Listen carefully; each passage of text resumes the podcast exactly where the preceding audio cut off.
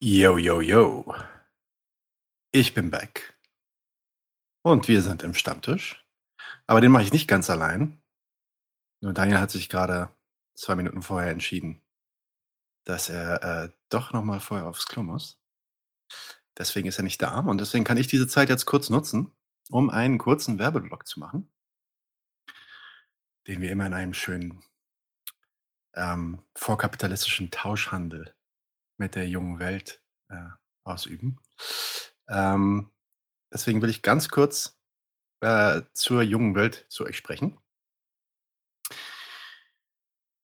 Die bürgerlichen Medien sind das Sprachrohr des Kapitals. Da ist es nicht verwunderlich, dass die meisten Zeitungen nicht nur in Kriegszeiten das Gleiche schreiben. Im Krieg in der Ukraine wird uns das besonders bewusst. Unhinterfragt stellen sich Zeitungen hinter Aufrüstung und gehören sogar zu den Scharfmachern. Den mit dem Krieg verbundenen Sozialabbau schreiben sie dagegen klein. Umso wichtiger, dass es Zeitungen wie die Junge Welt gibt. Sie berichtet anders, liefert Hintergrundinformationen, Analysen und Meinungen und stellt die wichtigen Fragen. Wieso wird wieder aufgerüstet? Wer führt Krieg gegen wen? Und wessen Interessen vertritt der Staat? Die Junge Welt ist die einzige marxistische Tageszeitung in Deutschland. Ihr findet sie an vielen Kiosken und Verkaufsstellen im ganzen Bundesgebiet sowie in Österreich und der Schweiz. Die Junge Welt kostet unter der Woche nur 1,90 und am Wochenende 2,30. Damit ist sie günstiger als die anderen überregionalen Tageszeitungen und liefert Informationen, die ihr woanders nicht findet. Überzeugt euch selbst und kauft die Junge Welt am Kiosk.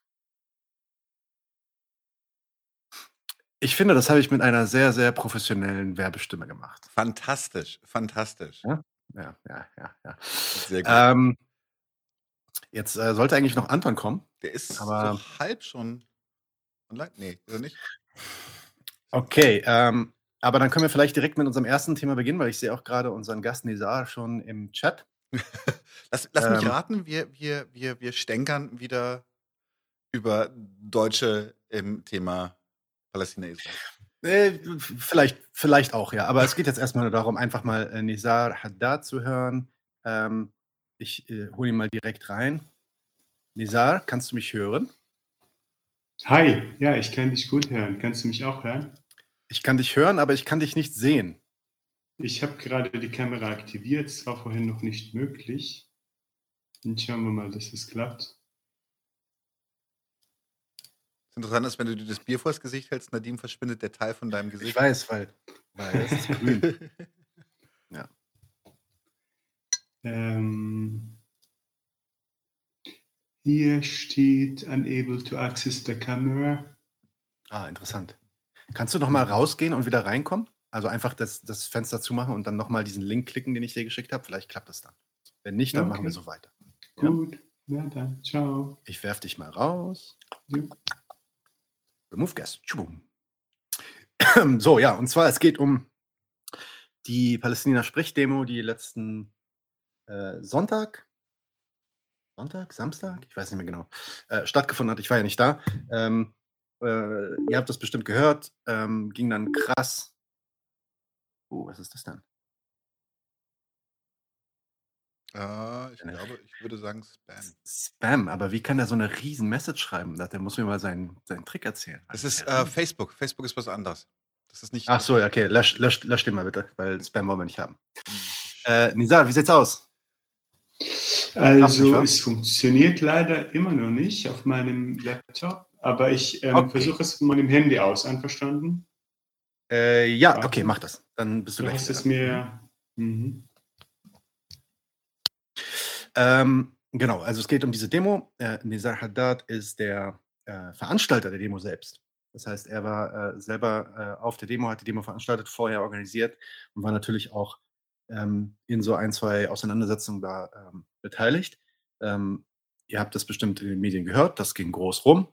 Ähm, antisemitische Israel-Hasser-Demo und so weiter und so fort. Und da wollen wir einfach mal- Fire. Natürlich Bildzeitung äh, Rules. Ähm, und da wollen wir einfach mal mit Nizar ein bisschen drüber sprechen, was sich, was, wo, ja, was das mit sich auf sich hat. Ähm, jetzt ist er da. Nizar? Könnt, ihr, mich- könnt ihr mich sehen? Ja. Yay. Und ja, hübsch, hübsch, hübsch, hübsch siehst du aus. ja, müde, müde ist, ist das richtig. Ja, es tut mir leid, dass wir so lange gebraucht haben. Vielen, vielen Dank, dass du äh, so lange gewartet hast. Ja, es hat ein ja, bisschen ich, länger gedauert. Ich freue mich, mit euch ähm, sein zu dürfen. Ich irgendwie könnt ihr die Einstellung der Kamera ändern, dass das Bild nicht so verdreht ist? Ähm, du meinst äh, so? Hm, ich meine, es ist, Spiegel, es ist spiegelverkehrt, das Bild gerade bei mir. Ach so, das kann ich nicht ändern. Das ist auf deinem Telefon. Ah ja, okay. Tut mir leid. Ähm, aber, aber ich, also für mich siehst du gerade aus, kein Problem. ist nicht, ist nicht. Ich fühle mich schief. ähm, Nisaro, ähm, kannst du uns ein bisschen erzählen, was die, die, Demo an dem Wochenende, die du ja auch mit, wo du der Veranstalter warst, erstmal vielleicht sagen kurz, was war eigentlich der Sinn und Zweck der Demo, was wolltet ihr da machen und was waren so deine Eindrücke äh, von der Demo selbst? So, könnt ihr mich gut hören erstmal? Ja, fantastisch. Super. Also ähm, der Zweck war Demo, der Demo war eigentlich halt Aufmerksamkeit zu erregen, um auf die unmenschlichen ähm, Bedingungen, die gerade in Palästina herrschen, insbesondere ähm, in, in Jerusalem und ähm, wo halt ähm, ähm, in der Fastenzeit äh, betende Menschen in der Moschee eingegriffen werden, Gummigeschosse, Tränen, ähm, ähm, wird geworfen. Ähm, der, die Belagerung des Gazastreifens hält weiterhin an. Also ich persönlich komme aus Gaza. Ähm, die ethnische Säuberung ähm, schreitet voran. Menschen werden aus ihren Häusern immer noch aus, aus Ostjerusalem ähm, rausgeschmissen. Die Checkpoints werden immer grausamer, größer und mehr. Es wird immer mehr ähm, Land ähm, gestohlen. Es werden immer mehr ähm, Siedlungen ähm, gebaut. Es ist eigentlich ein anhaltender ähm, Zustand ähm, der Unterdrückung. Das ist das Wort, was ich ähm, äh, genau an dieser Stelle benutzen muss. Und ähm, es ist ja so, dass gerade anhaltend sozusagen ähm, diese Bilder, die uns verfolgen, wo Menschen einfach Zivilisten halt gegenüber der, der militärischen Maschinerie der israelischen Armee ähm, gegenüberstehen. Und ähm, wir reden hier von betenden Menschen ähm, in der Moschee, die dann ähm, halt zum Gebet sozusagen oder während des Gebets unterbrochen äh, werden und daran gehindert werden. Ähm, ich meine, solche Bilder in einer Kirche oder in einer Synagoge würde man sich ähm, auf gar keinen Fall vorstellen oder wünschen. Und ähm, dennoch wird das einfach so toleriert. Und Israel hat uns aber äh, zu Ostern auch mit einem, mit einer weiteren brutalen Szene beschert, wo palästinensische Christen daran gehindert wurden, ähm, in die, in die Kirche reinzugehen, wo aber nicht palästinensische Christen passieren dürften. Also es ist ja egal, welche Glaubensrichtung die PalästinenserInnen zu scheinen, zu, zu haben scheinen, ähm, findet Israel schon die richtige ähm, Unterdrückungsmethode, um sie ähm, am palästinensisch Sein zu hindern. Und genau dafür sind wir auf die Straße gegangen. Ja, ja. ja ich bin, ich bin gerade in, ähm, in Israel, in Palästina.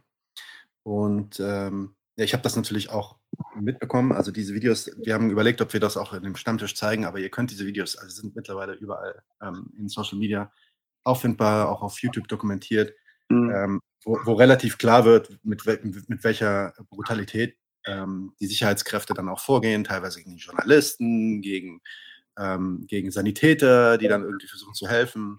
Ähm, ja. Oder einfach nur ältere Leute oder Kinder, die halt in der Gegend rumstehen und ähm, ja. vorbei, vorbeigehen und geschlagen ja. werden. Ähm, ich, ich, war, ich war ehrlich gesagt sehr berührt äh, von der Solidaritätsbekundung des Bundestages mit den betenden ähm, Christen und äh, Muslime, also betenden PalästinenserInnen, äh, die dran ähm, gehindert wurden, ähm, einfach, wie, wie so viel Solidarität hat der Bundestag verkündet. Und äh, in Deutschland war es ja allgegenwärtig in allen Medien, oh wow, äh, werden religiöse Freiheiten doch unterdrückt und da müssen wir ähm, gerade dafür stehen und wir müssen das verhindern und unterbinden. Ich, ich war zwei Tage lang äh, atemlos durch die, äh, die Verkündungen der Solidarität Genau. Ja, ja, ich bin ähm. am Samstag aufgewacht. Äh, Wollte gerade sagen, and then you woke up. genau. und habe hab gemerkt, dass es nur ein Traum war. Fantastisch, fantastisch. Ja, genau so ist es. Ähm, und da, da kommen wir dann ja erst auch gleich zu dem Thema. Dann ver veranstaltet ihr also die, diese Demo, um auf, auf die übertriebenen Gewalteskapaden in Jerusalem aufmerksam zu machen. Auch einer der Gründe, warum ich zu Moshe Zuckermann gegangen bin, um über, über die Gewalt in Israel zu sprechen, ähm, die, die halt wieder mal eskaliert. Ähm, und ähm, dann macht ihr diese Demo. Und was war dann dein Eindruck auf der Demo, beziehungsweise was dein war deine Also? Das ist, es ist, Nadine, es ist sehr witzig. Also es ist so, ähm, wir haben diese Demo extrem detailliert organisiert.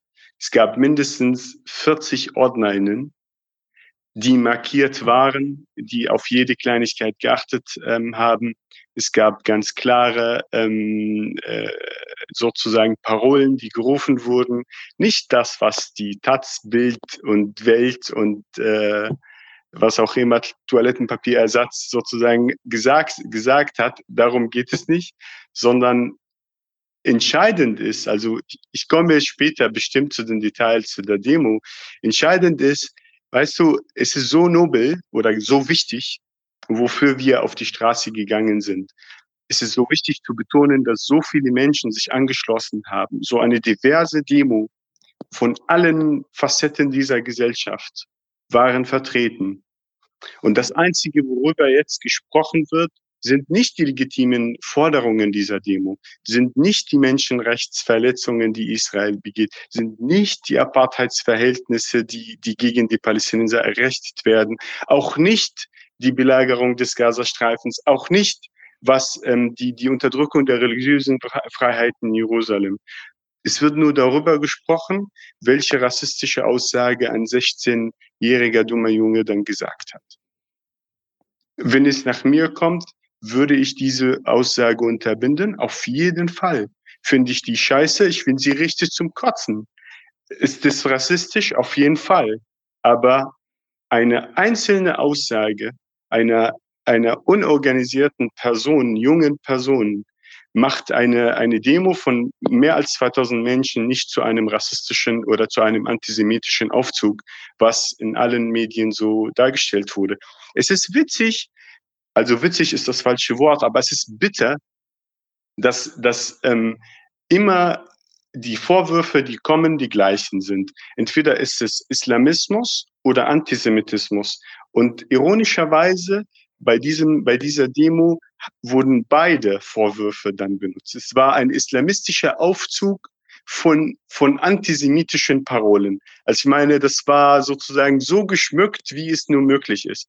Und dann kommen ein paar, ein paar Leute, die wir aus anderen, aus anderen Demos schon kennen, die tatsächlich nur rassistischen Inhalt, ähm, unabhängig von Fakten, in den, in, ins Netz stellen und immer, immer diese, diese Lawine des Shitstorms dann halt ähm, ernähren. Und dann wundert man sich, wenn man, wenn man, äh, wenn Leute sie erkennen und sie auch weiterhin provozieren, Leute direkt ins Gesicht ähm, filmen, kein, kein, kein Abstand respektieren, immer wieder drin, dann sagt man denen, Leute, bitte geht zur Seite, ihr dürft filmen, eure journalistische Freiheit, ja, aber bitte vom Straßenrand. Das sagt das Gesetz. Plötzlich ist es ja verwunderlich, dass wir auf unser Recht beharren, was das Gesetz uns ähm, garantiert. Plötzlich ist es nicht mehr, also wie können die bloß auf ihr, auf das Gesetz beharren? Ja, das habe ich zu denen gesagt. Halten Sie sich an das Gesetz, damit wir auch uns daran halten. Und das Gesetz sagt, als Veranstalter, wenn man sagt, Sie stören diese, diese Demo, Sie stören diesen Aufzug, Sie sorgen für Provokation. Und das haben Sie ja gemacht. Sie haben genau die, diesen Stunk ausgelöst, was zu dieser Spannung geführt hat. Dann bin ich verpflichtet, die, die, die, die Sicherheit der Menschen bei dieser Demo ist das absolut Wichtigste.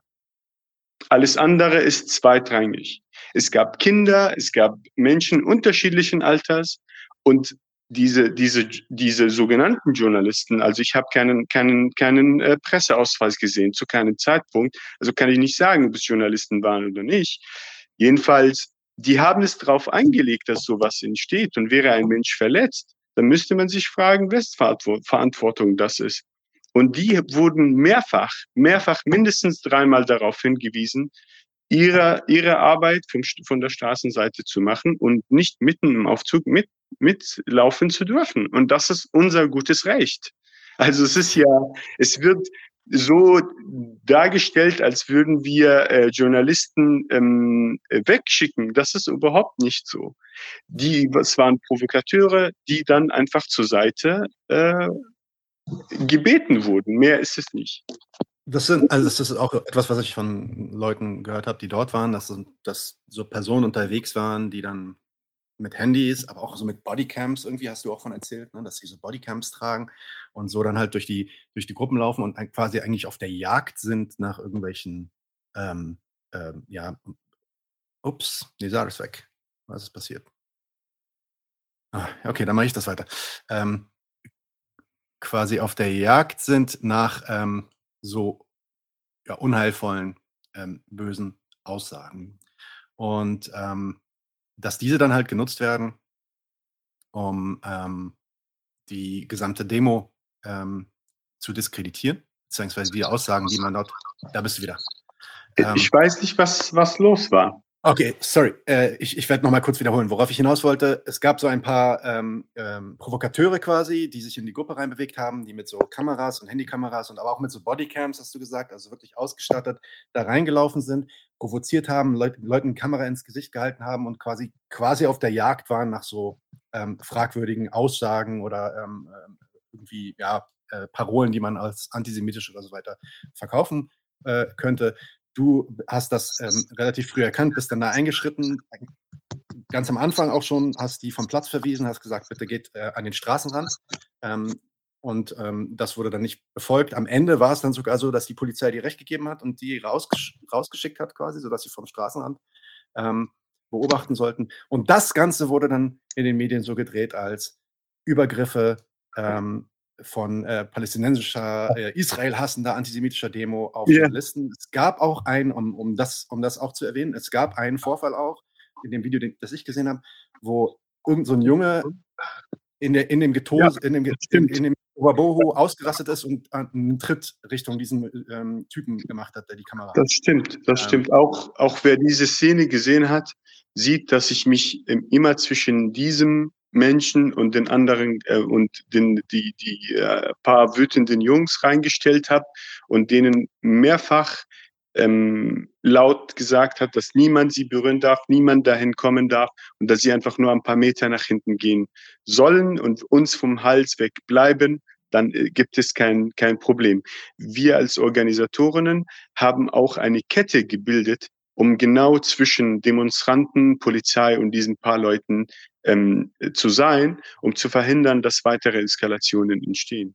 Und ich kann dir garantieren, die Schlagzeile ohne diese, diese Methoden oder ohne dies gemacht zu haben, wäre deutlich viel schlimmer. Ich, ich, würde, ich würde sogar Folgendes sagen, und das ist vielleicht einfach mal kurz mein Kommentar, bevor ich dir dann auch nochmal das letzte Wort gebe, ähm, zu der ganzen Geschichte. Denn eine Sache ist für mich hier wichtig festzuhalten. Man darf nicht vergessen, dass dieses Urteil über die Demo, dass die Demo eine antisemitische, Israel hassende Demo sei, dass dieses Urteil schon vorher feststand. Das, äh, ja, das würde ich auch Kann sofort unterschreiben. Die, Gleich, die Gleichsetzung von Kritik an Israel mit dem Antisemitismus ist in Deutschland so komplett, dass es mittlerweile ein ganzes Arsenal von Begriffen, Standardfloskeln, vorgefertigten Musterartikeln gibt, die man einfach so in Sekundenschnelle raushauen kann. Und der Bildreporter, der durch die Demo läuft und sich äh, quasi ein, äh, ein unabhängiges Bild der Demo äh, verschaffen möchte, ist eigentlich, ist eigentlich nur auf der Suche nach diesem einen Schwachkopf, den er dann so lange auch irgendwie provoziert und auf ihn eingeht, bis der nach ihm tritt. Oder nach dem anderen Schwachkopf, der dann irgendwie ruft, scheiß Jude oder sowas. Ja? Und das, das, das wird zwar gesucht, aber selbst wenn es nicht gefunden wird, und das wird ist das Wichtige, glaube ich. Selbst wenn es nicht gefunden wird und selbst wenn man es nicht aufnehmen kann, allein, dass die palästinensische Flagge da gezeigt wird, ist mittlerweile mhm. schon genug, um diesen Antisemitismusvorwurf zu bringen. Allein, dass, äh, dass Slogans gebracht werden wie Free Palestine, From River to the Sea. Jeder, jede einzelne Identi äh, äh, palästinensisch-identitäre Aktion wird auf Antisemitismus zurückgeführt. Und das geht so weit, dass in bestimmten Kreisen die bloße Feststellung, das ist tatsächlich so, die bloße Feststellung, wenn man sagt, ich bin Palästinenser, das kann schon antisemitisch sein.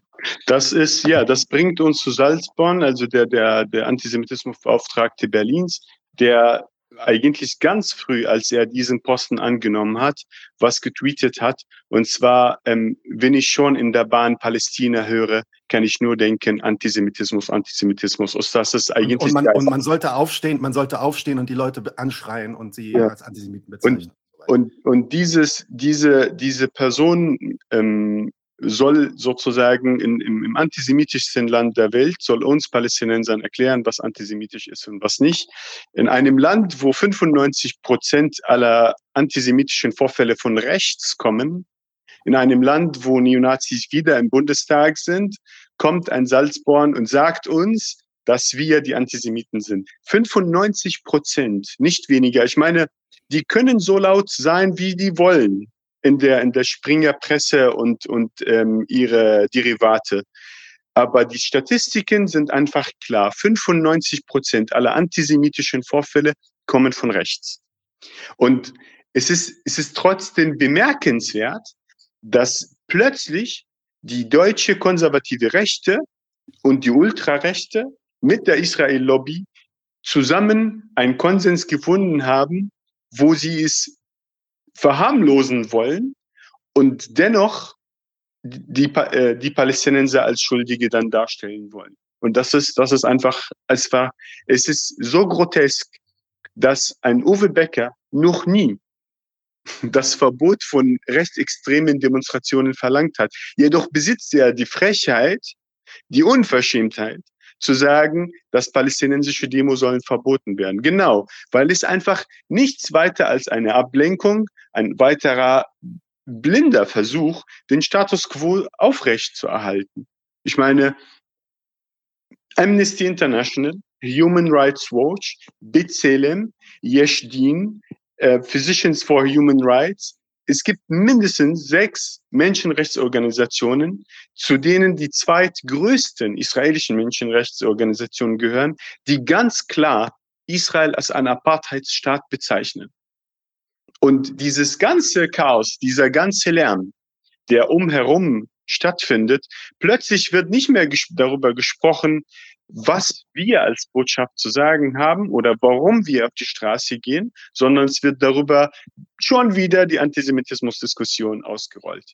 Weil das ist ein Totschlagargument natürlich. Und dann kommt dann Herr Salzborn und ähm, erzählt ähm, irgendein dummes Zeug. Aber im Grunde genommen ist es alles nur Ablenkung und ein weiterer Versuch zu sagen, mit dem Stempel des, des Islamismus, dass eigentlich es existiert keine palästinensische Linke oder irgendeine säkuläre Bewegung, mit der man reden kann. Und das ist genau der Mythos, an dem die Israelis auch selbst arbeiten. Vor zwei Tagen habe ich einen Artikel in Haaretz gelesen, wo genau dieses Thema angesprochen wird, dass sie sich wundern, warum Linke weltweit außer Deutschland Linke weltweit mit der palästinensischen Sache solidarisieren, wobei es gar keine palästinensische oder säkuläre Bewe palästinensische Bewegungen gibt, was eine totale Frechheit und eine Verdrehung der Tatsachen und eigentlich nichts weiter als auch ähm, äh, sozusagen zu versuchen, von, von der wahren, äh, von der, vom, vom Elefanten vom, im, im Raum abzulenken. Israel ist ein Kolonialstaat, wurde von als Kolonialprojekt gegründet und auch egal wie viel Lügen rumherum produziert werden, daran wird sich nichts ändern. Das ist ein Fakt. Und, und äh, genau darum geht es auch. Deswegen kann auch so ein rechter CDU-Mann sich als Hüter des jüdischen Lebens Absolut. Ja, ähm, und äh, weil, weil es, geht, es, geht, es geht gar nicht um das jüdische Leben. Und es geht auch nicht, es geht auch nicht mal um die palästinensische Existenz oder Nicht-Existenz je nachdem, mit wem du bist, sondern es geht um die bedingungslose, widerspruchslose Aufrechterhaltung der deutschen Staatsräson, die Israel einfach per Definition als in der Defensive erklärt und die Palästinenser als den barbarischen Aggressor. Das ist das, worum es geht. Und jeder genau. Widerspruch, jede Falschdarstellung muss abgelabelt werden, muss irgendwie als ähm, äh, den, den bürgerlichen Rechten und den bürgerlichen Werten entgegen äh, dargestellt werden, damit dieses Monopol, dieses Staatsmonopol, dieser Staat, diese Idee der Staatsräson, wie wir mit Israel umzugehen haben, nicht gefährdet wird. Darum geht's. Es, es, ist, es ist aber auch, ähm, also man muss ja die geschichtliche Entwicklung unter die Lupe nehmen und wir wissen viel zu gut, dass, dass äh, Konrad Adenauer schon gesagt hat, die Unterstützung Israel ist keine Frage der Moral. Also wenn halt von der, von der historischen Schuld gesprochen wird, wissen wir, dass das kompletter Schwachsinn ist. Denn äh, eine, eine, eine historische Schuld würde eine Entnazifizierung bedeuten, die in Deutschland äh, nur ansatzweise stattgefunden hat. Und das andere, ähm, Deutschland braucht Israel um halt diesen Ersatznationalismus auszuleben, aber auch um, um halt in der Gemeinschaft äh, der Staaten aufgenommen zu werden. Weil Israel würde bedeuten, dass, dass Deutschland über dieses, über, über diese, über die Geschichte sozusagen hinausgewachsen ist. Aber wir wissen ja, dass Deutschland überall hin Waffen liefert, überall, wo Konflikte brennen. Und das ist nur möglich, weil niemand das in Frage stellt durch Israel.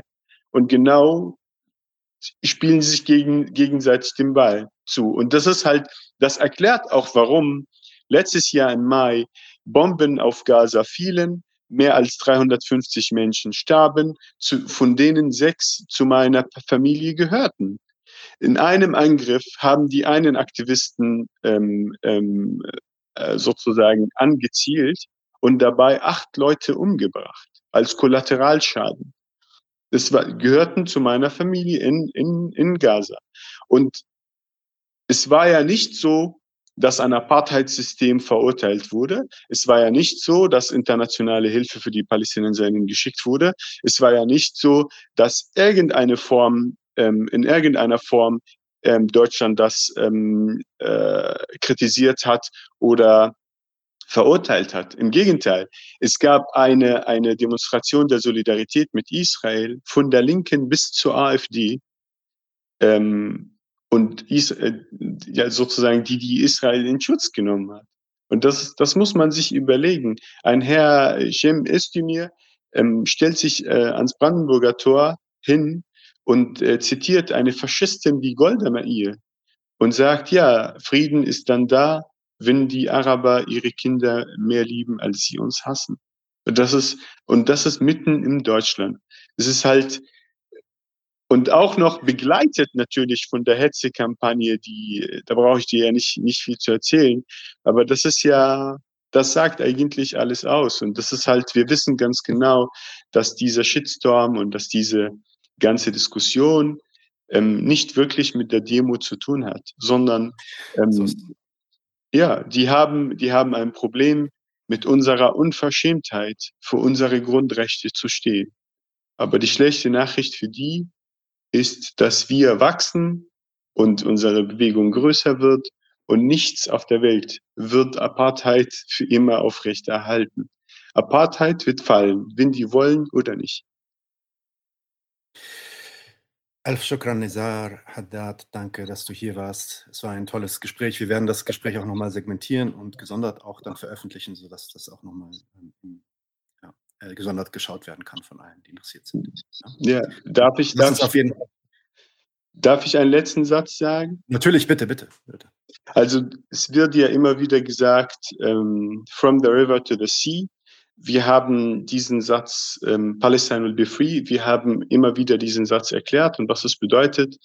Wir bedeuten, ähm, für uns bedeutet es die Entkolonialisierung Palästinas. Es ist die Aufförderung zum, ähm, äh, zur Befreiung aller Menschen, auf, äh, aller Menschen, die auf dem historischen Gebiet Palästinas leben und die Beendigung dieses Apartheid-System und die rassistische, zionistische Einstellung, die das Ganze füttert. Und mein letzter Satz wäre dann, From the river to the sea, Palestine will be free. Ich danke dir.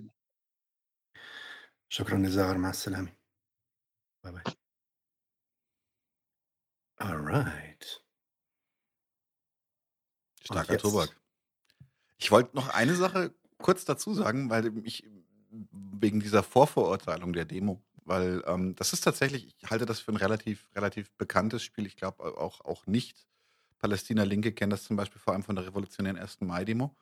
Das, äh, da habe ich auch zum Beispiel den, massiv den Verdacht, dass teilweise auch Bilder provoziert wurden. Es gibt da auch Idioten, die Mist bauen, das ist keine Frage, aber ähm, ich, ich finde es halt, deswegen finde ich Demos auch manchmal tatsächlich generell ein bisschen schwierig, weil sie liefern immer auch hässliche Bilder zwischendurch. Das heißt jetzt nicht, dass, dass, dass, dass ich es falsch finde, auf Demos zu gehen. Aber ich glaube, dass man sich einfach immer auf genau diesen Backlash gefasst machen muss, weil er einfach planbar ist. Der ist genauso planbar ja. Es ist eine, es ist eine, es ist, das ist ja auch eine Frage, also da wollte ich eigentlich auch hinaus, drauf hinaus. Die Frage ist dann auch eben, was wir, auch die Palästinenser, daraus lernen, nämlich mhm. eigentlich, dass es Sinn, eigentlich gewissermaßen fast sinnlos ist, die Ideale der bürgerlichen Gesellschaft und der freien Presse eben dieser Gesellschaft und Presse irgendwie so vor die Nase zu halten. Denn das Urteil steht ja schon fest. Ja, klar. Es ist ausgemacht. Es ist schon vorher ausgemacht. Es ist schon fair ausgemacht, wer der Feind ist, wer der Freund ist. Und jeder, der diese Grundordnung, die vorher ausgemacht ist, in Frage stellt, wird halt so lange dann in diesen Demos belagert und provoziert, bis man den einen oder anderen Videoclip hat, der beweist, dass die Repression und der Rassismus und die Entmenschlichung der Palästinenser, äh, der in dieser Gesellschaft halt gang und gäbe ist, gerechtfertigt ist. Weil schau doch, da hat doch dieser eine Typ, dieser mhm. eine Schwachkopf, scheiß Jude gerufen. Und deswegen, wie gesagt, kann auch ähm, dann so ein CDU-Typ sich da so hinstellen ähm, und, und, so tun, als ob er irgendwie an, an, an der Aufrechterhaltung und dem Schutz vom jüdischen Leben interessiert wäre. Mhm. Ähm, ich will noch eine Sache, eine Sache ganz kurz dazu sagen. Anton, was du? Wolltest du noch kommentieren?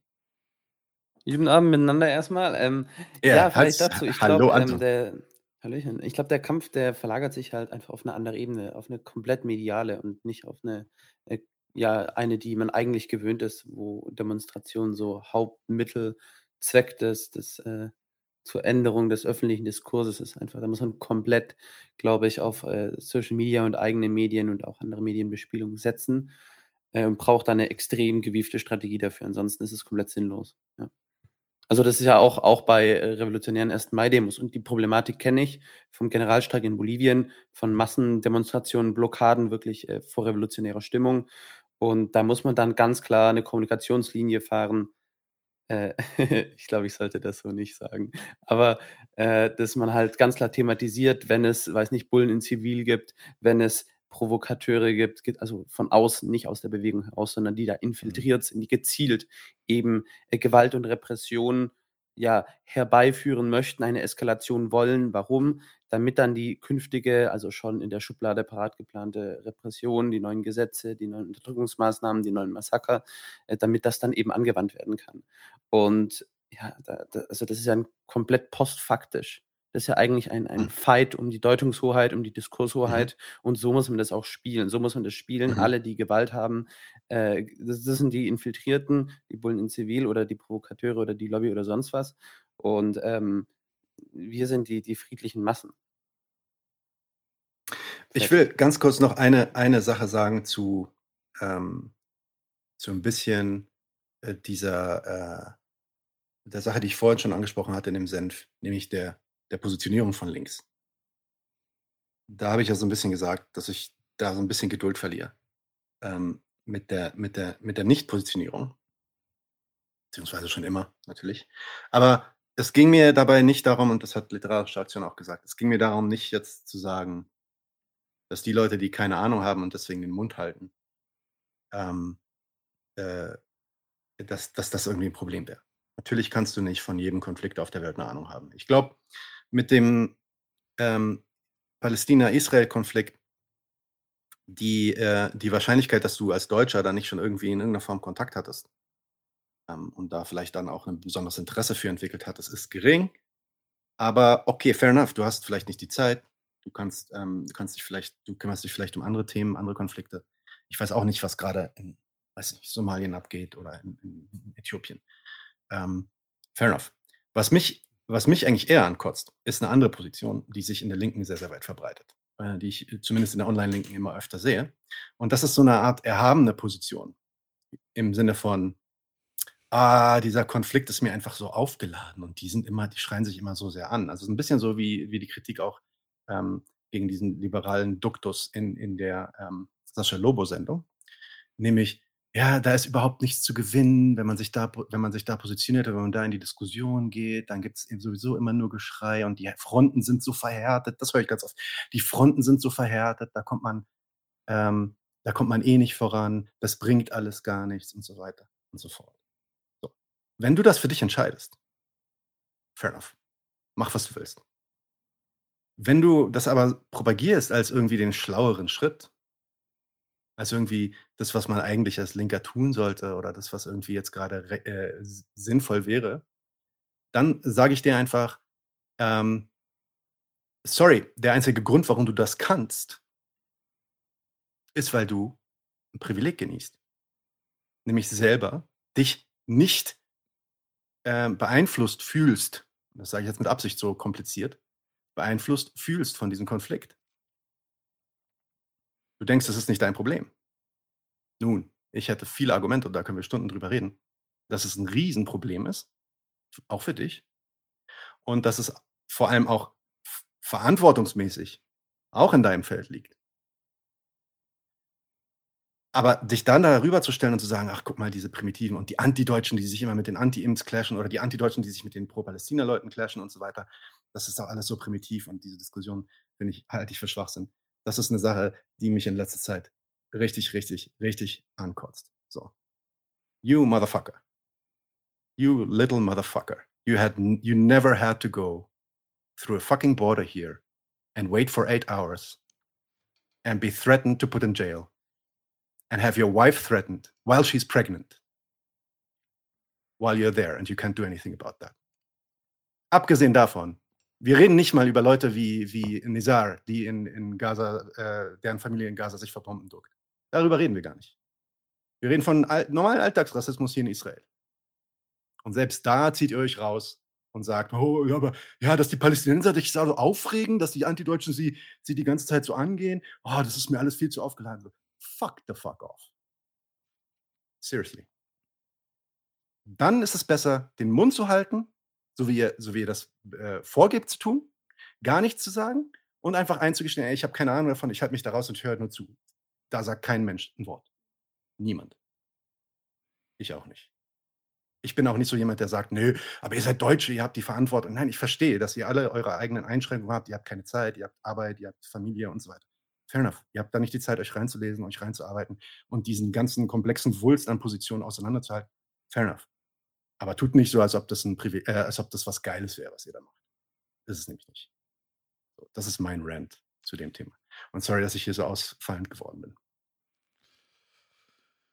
Das äh, Swearing Jar. Nein, Nightmare, nein, Nightmare Reality. Nightmare Reality, da erwarte ich von dir jetzt auch, ganz ehrlich, ich erwarte von dir da jetzt auch einfach mal, dass du dich hinsetzt und darüber liest, woher dieser, woher dieser Satz kommt, wann dieser Satz zum ersten Mal benutzt wurde. Uh, from the river to the sea, Palestine will be free. Und wie der Satz heute auch benutzt wird. Und dich eigentlich mal von deinen ähm, äh, deutschen Befindlichkeiten zurückzuziehen und einfach zu sehen, dass es um Dekolonialisierung geht und dass Dekolonialisierung nicht die Ausradierung von irgendeinem Staat oder irgendeinem Volk bedeutet. Wollte Algerien, als es sich von der Kolonialisierung der Franzosen äh, befreien wollte, wollte es die, den algerischen Staat auslöschen? Oder den Und das war, das, war, das, war, das war ein richtiger Krieg. Wir sind ja noch nicht mal ansatzweise irgendwie in, in irgendeiner Richtung. Es geht nur um Leute, die tatsächlich um ihre Menschenrechte bitten. Um ihre verfickten Menschenrechte, die von einem Siedlerkolonialismus eingeschränkt werden. Palestine will be free. Darum geht's. Und wenn du da deine Befindlichkeiten draufsetzt und sagst, ey, das bedeutet doch sofort, dass Israel ausgelöscht wird, dann sind wir, wir sind sofort in einer anderen Diskussion. Da, äh, sorry, aber da erwarte ich von dir auch, du bist jemand Cleveres, du bist immer bei uns dabei. Ich erwarte von dir einfach dann, in diesem Fall speziell von dir, dass du dich informierst. Tut mir leid, dass ich da jetzt auch so aggressiv werde. Aber ey, ich, ich bin gerade hier, verdammt nochmal, Nightmare Reality. Ich bin nicht in Gaza, ich bin in Israel. Ich habe ein relativ, ja, du hast es gesehen in einem anderen Video mit, mit Elias. Ich habe ein relativ entspanntes Leben. Und selbst ich in diesem entspannten Leben hier bin extrem unter Druck. Und du kommst an und sagst mir, wenn ich sage, Palestine uh, will be free und wir sollen ihr dekolonisieren und wir sollten einen demokratischen Staat schaffen für alle Menschen, die hier wohnen, dass das dann irgendwie ein Problem ist und eigentlich Israel auslösch auslöschen will. Sorry. Das ist, du, wir reden über deine Probleme, nicht über meine Probleme. Und ich habe keinen Bock mehr, über deine Probleme zu reden. Und ich mache jetzt mal kurz Pause. Ne? Nein, Word. Spaß. Aber guter Rant. Jo, machen wir weiter mit leichten Themen. Und mit, ganz ehrlich, der Rant auch mit aller Liebe, Mann. Am Ende, ich reg mich auch, ich reg mich auf darüber, weil es mir persönlich, weil es mir persönlich nahe geht. Ja, und fair enough. Dann kommen jetzt wieder die, dann kommen jetzt wieder die, die, äh, die Linken, die dann sagen, ja, siehst du, wie der sich aufregt, oh ja, da bringt das gar nichts zu diskutieren. Wenn, wenn, wenn Nightmare jemand, äh, so jemand war, vielleicht vorher, wird jetzt wahrscheinlich genau das sagen und wird sagen, ja, mit Nadine macht es keinen Sinn zu diskutieren. Ja, okay, fuck off, wenn das so wäre, ja. Aber meinem, ich, ich kenne dich, Nightmare, du bist oft bei uns, ich habe haben, hab dich eingeladen in unser Discord und so weiter, wir, wir haben dich lieb, ja? aber ich finde, no way there. Alright, nächstes Thema. Jetzt machen wir mal ein bisschen was Entspannteres, weil das war jetzt alles so. Könnten Polizeimord anbieten? ich glaube, wir sind heute nicht so entspannt im Angebot der Nachrichten. Ich wollte gerade sagen, Entspannung war gestern, oder? Äh, wann, wann bist du das letzte Mal aufgestanden? Hast du gedacht, so, hey, die Welt ist schön. Gesagt, Krieg ist geil. Ja, ja. Also, ich aber der Sarkasmus wird halt immer, immer, ähm, wie nennt man das immer? Erstmal die erste dunkler. Frage. Daniel, kannst du die Twitter-Videos bei dir abspielen? Das kannst du machen, ne? Mit, äh, ich glaube ja. Deswegen, ich habe tatsächlich, ist das der Grund, warum ich gerade kurz raus war, weil ich wollte ähm, Bild scheren können. Mach das doch erstmal. Versuch das mal hinzukriegen. Dann, oh, du willst, oh nein, der Cringe. Es gibt, es gibt einiges an Cringe, was wir heute zu zeigen oh, fucking hell. Aber dann lass mich kurz eine Einleitung machen. Also, also, äh, meine, meine lieben GenossInnen, wir haben ein ganz, ganz wundervolles Video für euch. Es hat mir sehr viel Freude bereitet, hat meinen politischen Horizont extrem erweitert. mein Leben als sozialrevolutionärer Linker ist Vor allem nicht Daniel, weil er, Daniel ruft immer zu Gewalt auf. Ja? Und Daniel ist ja auch, ist ja auch so ein Anarchist der will den, den Staat mit aller Gewalt stürzen und zwar sofort. Und, und jetzt hier. Und ich, ich bin immer so, äh, Daniel, und hör mal auf mit den Beleidigungen und hör mal auf mit der Gewalt und so. Genau. Offensichtlich. Und ich bewahre auch immer ähm, die, die, das Leergut auf, weil ne, zwei Drittel Heizöl, ein Drittel Benzin. und und, und da, da passt das Video doch ganz gut, oder? Ja, ja. Warte, warte, ich versuche es mal. Ich lass mich hier schnell, schnell mal scheren. Ja. Ihr müsst mir nur sagen, ob ihr den Ton hört. Das ist das Allerwichtigste. Warte, ich mach ihn mal an. Hört ihr was? Schaut doch mal hin, Leute! Es geht um unsere Zukunft! Sehr leise, du kannst es Wir müssen alle zusammenhalten! Sonst wird es nichts! Mann, was ist das für eine Scheiße? So klappt es doch nicht! Leute, ihr müsst aufwachen, das System ist doch an allem schuld. Von deinem Vor allem die Dreckspolen, die brauchen mal richtig aufs Maul. So muss es ablaufen. Nur so machen die Leute auf. Nur mit Gewalt. Das geht doch dann gibt es auf dem Roadcaster einen, einen äh, Soundregler. Soundregler für USB. Äh, den musst du hoch, hochfahren. Der ist äh, relativ weit oben. Warte mal. Ich probiere Ja, stell mal genau. Guck dir mal, guck dir mal die, den Output da an. So, bei Sound, ja, in der Mitte. Output. Ist alles auf, auf Roadcaster. Ich mach noch mal kurz. Besser? Schaut doch mal hin, Leute! Es gar geht nichts. Gar nichts? Also ich höre sehr wenig. Anton, wie sieht es bei dir aus? Jetzt irgendwie auch nicht mehr. Vorhin war es leiser, aber da. Dann macht ihr doch mal ein anderes Thema zwischendurch, dann schaue ich vielleicht, ob ich das Video runtergeladen kriege und einfach einbinden kann. Ja, warte mal, ich probiere mal, ich probiere das mal vielleicht selber aus. Ah nee, von mir aus geht das auch nicht. Okay. Doch, vielleicht kriege ich es hin. Ich mache mal noch eine Sache. Sorry Leute in dem Chat, dass ihr jetzt so lange warten müsst, aber das kriegen wir gleich gebacken. So. Ähm. Add a source. Presentation. Nee, Share Screen, ne? Ja. Genau, weil wenn du Share a Tab klickst, dann kannst du auch sagen Share Tab Audio. Mhm. Okay, ich versuche das jetzt einfach mal, diesen mhm. zu sharen und dann mal gucken, ob das klappt. So. Nee, das war nicht der, sondern äh, wo ist denn der Link? Kannst du mir sagen, ist der ganz unten? Ich kann dir den mal schnell in den privaten Chat schicken. There we go. Da ist er. Ah ja, da ist er. Ping. Okay. Und jetzt schaue ich den. Schaut doch mal hin, Leute! Nee, kommt nichts. So, Chrome. Warte, ich hab's, ich hab's, ich hab's, ich hab's. Ich hab's auch. Aber ich hab's Wie, zuerst. Nein, ich hab's. Wer hat wir, schauen, wir haben so viele Sachen, die wir machen müssen. Hört ihr das jetzt? Ich höre gar nichts. Ich Habt ihr auch das? Ihr habt nichts gehört. Oh. Warte mal, warte mal. Jetzt. Schaut doch mal hin, Leute, es geht um unsere Zukunft. Macht mit, wir müssen alle zusammenhalten, sonst wird es nichts. Mann, was ist das für eine Scheiße? So klappt es doch nicht.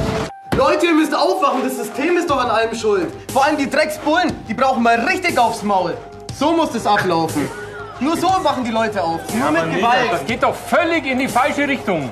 Wir stehen für Meinungsfreiheit und Demonstrationsrecht. Dabei Richtung. geht es uns jungen Menschen in erster Linie um unser Klima und Vor unsere Zukunft. der Lauch. Dafür protestieren wir. Schau's dir doch mal an. los Wieso bist du so aggressiv? Ich bin nicht aggressiv. Bin nicht aggressiv. Ich finde, das ist. Jetzt kommen wir wieder auf den Boden zurück. Was aber absolut nicht geht, ist, dass Einzelne unsere guten Ansätze durch ihre Scheißparolen und Gewaltfantasien in den Dreck ziehen. Gewalt, Gewalt geht gar nicht. Genau, das geht auch anders. Wir wollen die Leute mitnehmen und Ja. nicht abschrecken. Es stimmt schon irgendwo, dass das zu extrem war. Ohne Gewalt ist der Ohne Gewalt, Weg. mach mal. Ohne Gewalt machen wir. Der richtige Weg. Zum Wohl. Grandiose Schauspielkunst. Suchen Sie frühzeitig professionelle Unterstützung. Wir beraten und unterstützen Sie. Cringe des Todes. Alter, ganz ehrlich, das ist, was ich auch so geil finde, ist, wie, wie, wie man zu so einer kompletten Wehrlosigkeit erzogen wird auf die Dauer. So, ich meine, der hat ja noch nicht mal wirklich was Krasses gesagt. Also, jetzt, er, hat- er hat, ich glaube, also an normalen Stammtischen unter Konservativen geht's ja dazu. Ja, also, also es ist wirklich in, der Kneipe bei mir im Sportverein werden, keine Ahnung, selbst im konservativen Kaff, also nee, das ist einfach, das war so ein richtig schlechter, billiger Spot so.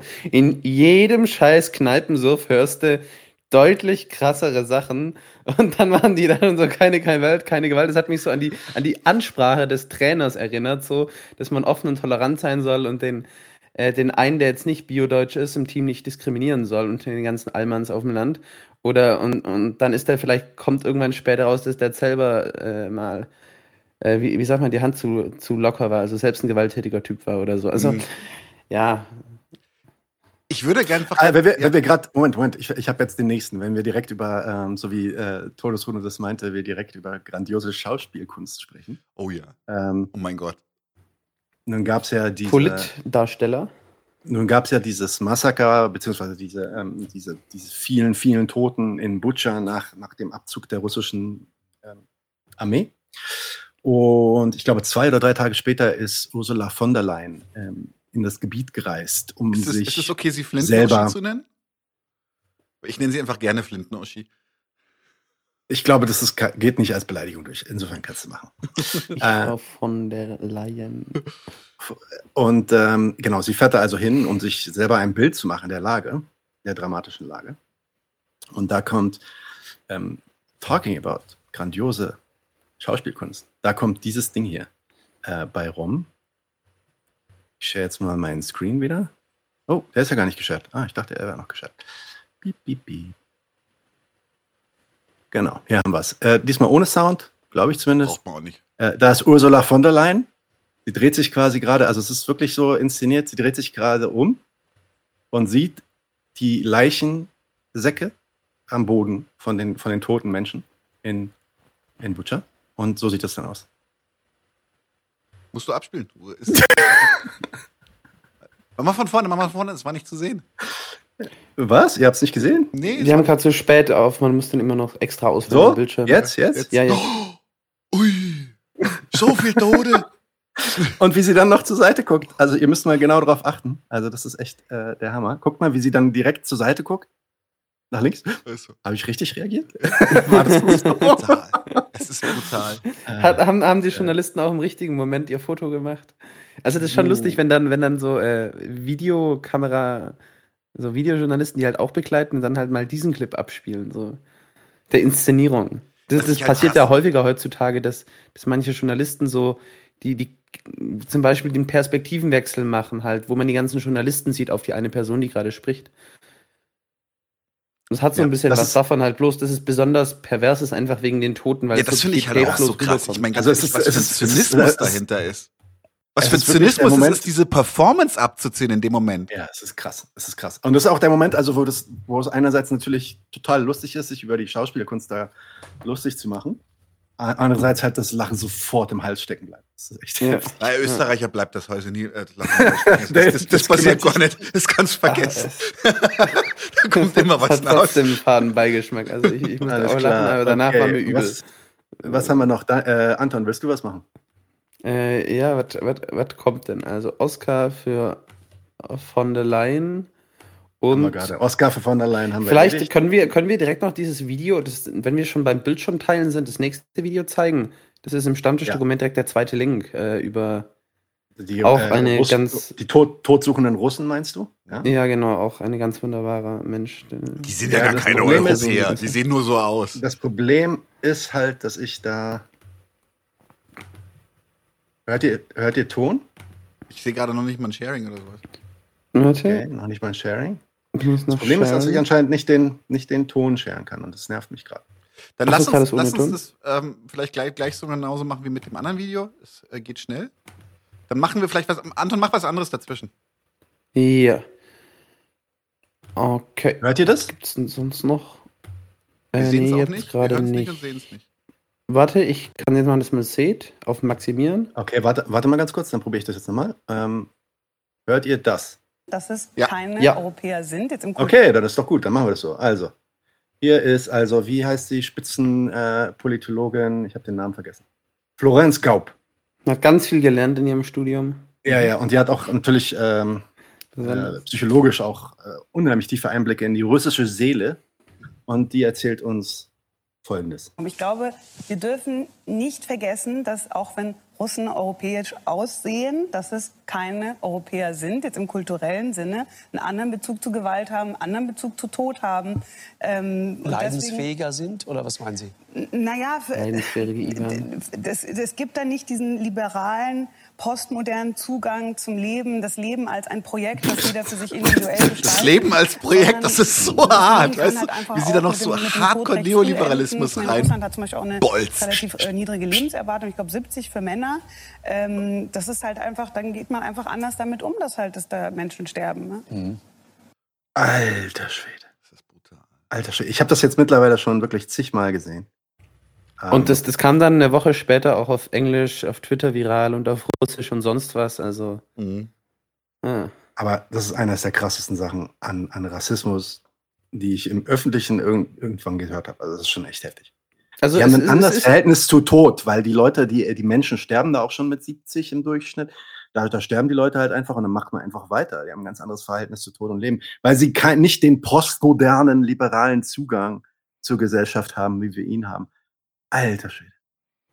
Alter. Aber es ist, es ist Unfassbar. ganz eindeutig. Statt, statt Blut ist es heute die, der Kulturraum der neuen Rechten. Und sie argumentiert da eins zu eins, macht dieselbe, äh, denselben Evolutionsschritt, könnte man sagen, mit, mit den neuen Rechten. Dass sie Ja. jetzt, also, es halt auf Leben, den Rassismus anders ausdrückt, aber er ist und bleibt doch irgendwie gleich so. Mhm. Ähm, Lass uns doch die Ukraine weitermachen, ähm, äh, den Ukraine-Krieg weiter bearbeiten und da einfach durchgehen. Dann kannst du den nächsten machen, Daniel. Mhm, ich habe tatsächlich, ich hatte einen, einen Artikel von der Zeit, der ist aber hinter einer Paywall, aber ich habe auch noch andere gefunden. Warte, ich, ich share mal, ähm, warte, uppala, den richtigen, den richtigen finden. Genau hier ähm, im Tagesspiegel steht nämlich das Gleiche. Und zwar, dass äh, die, äh, es wird jetzt also höchstwahrscheinlich demnächst den Einsatz von Atomwaffen äh, durch Russland geben. Und dann wird dann wird halt davor gewarnt. Und das Krasse ist es, dass dann irgendwann in so einem kleinen Satz zwischendurch dann gesagt wird, ja, aber so wirklich Indizien dafür haben wir nicht. Und dann haben wir uns ein bisschen auf die Socken gemacht, haben gesagt, woher kommt das dann eigentlich? Und es gibt ja diese Reuters-Meldung. Warte mal, jetzt accept alle die ganzen Cookies, leck mich am Arsch. Hier. Und äh, hier auch die, eine Reuters-Meldung, US cannot take lightly threat uh, Russia could use nuclear war, uh, weapons. CIA-Chief. Der CIA-Chief sagt es und dann steht sich äh, irgendwo unterm Vermischten hier, steht dann plötzlich, ist, we haven't seen a lot of practical evidence of the kind of deployments or military dispositions that would reinforce that concern. So, Also, wir haben nichts, was unsere Aussage unterstützt. Wir machen sie trotzdem.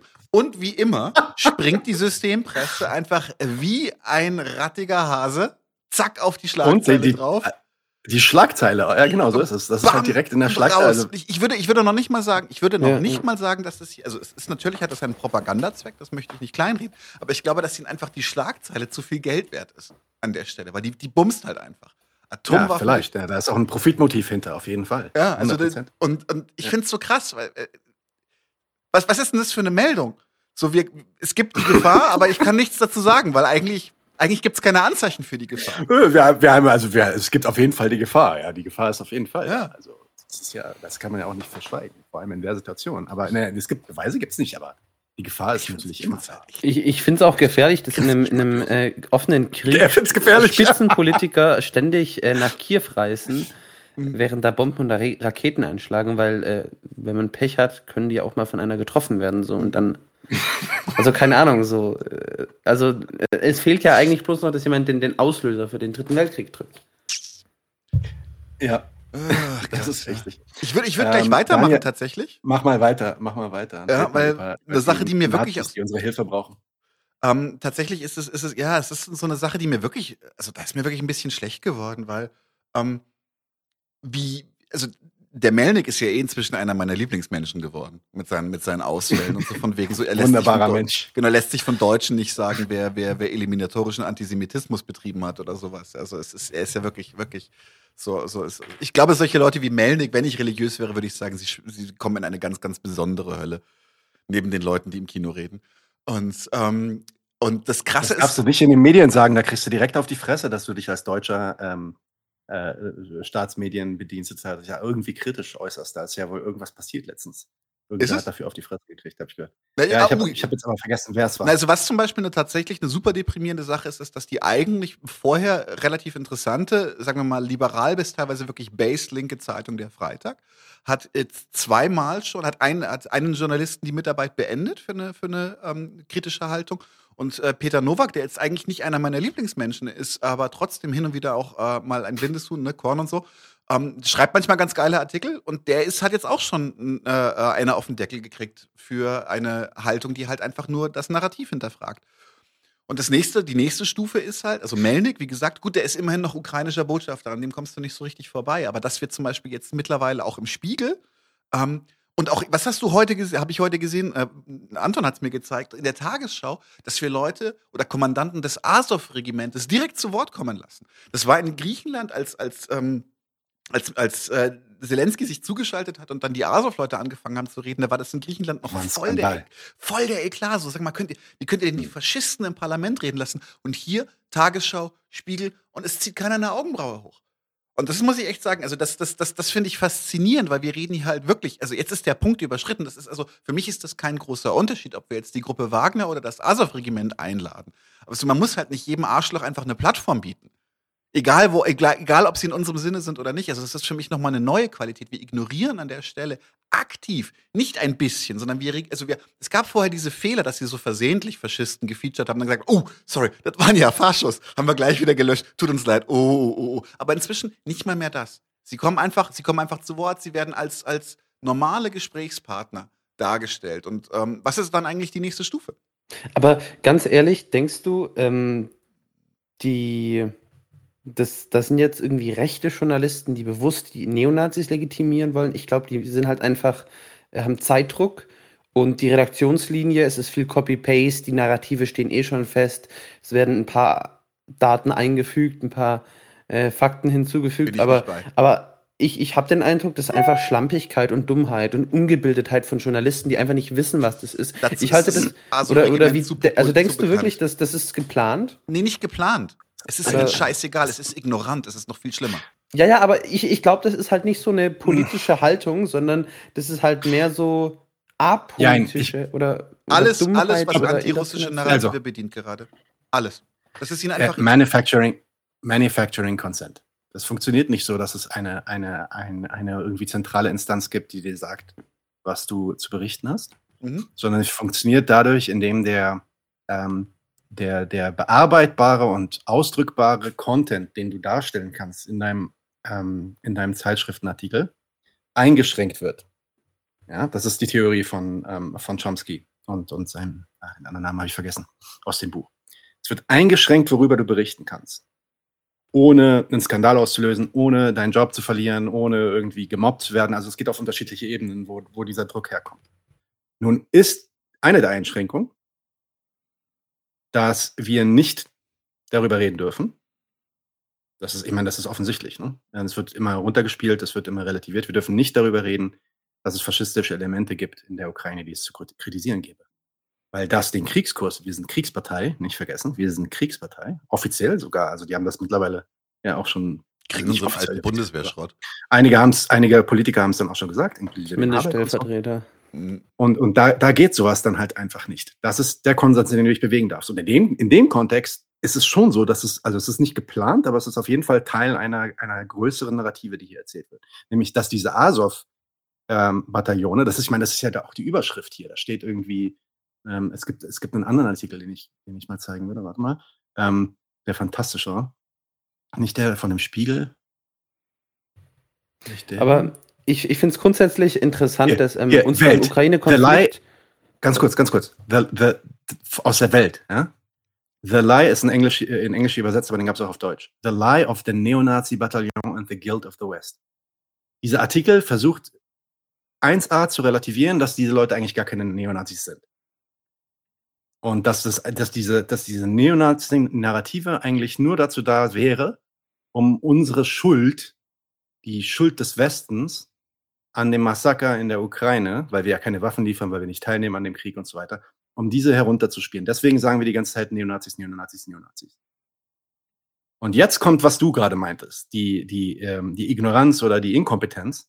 Weil auf dem gleichen Bild, dem Titelbild von dieser blöden Schlagzeile, wo drauf steht The Lie of the Neonazi-Bataillon, haben wir vier eindeutig erkennbare, völlig in your face Neonazi, faschistische Neonazi-Symbole.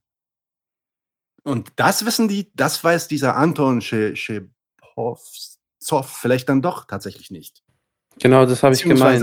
Also vielleicht da, weiß er das sogar. Mhm. Vielleicht, vielleicht geht es sogar so weit und er weiß das, weil das hört sich für mich an, als ob das vielleicht sogar ein Ukrainer ist. Und er weiß das, aber er packt dieses Bild mit Absicht darauf, um eben diese Symbole zu normalisieren. Aber vielleicht Es weiß er also nicht darum, so genau. Dass diese Symbole nicht mehr verbunden ja, werden. aber vielleicht geht es so ein bisschen darum, dass er nicht so richtig weiß, was für eine negative Bedeutung das in Deutschland hat. Weil, weil ich habe schon den Eindruck, dass das, das, also für mich ist das keine professionelle Propaganda.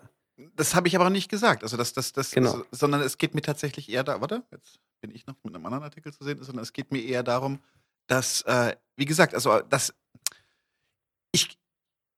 in dubio pro reo von mir aus, aber ich glaube nicht, dass irgendein Journalist in Deutschland heute noch nicht genau weiß, was das Azov-Regiment ist. Wir haben darüber jahrelang gesprochen. Wir haben darüber gesprochen, als es begründet wurde. Wir haben darüber gesprochen, als es eingegliedert wurde in die offiziellen Streitkräfte.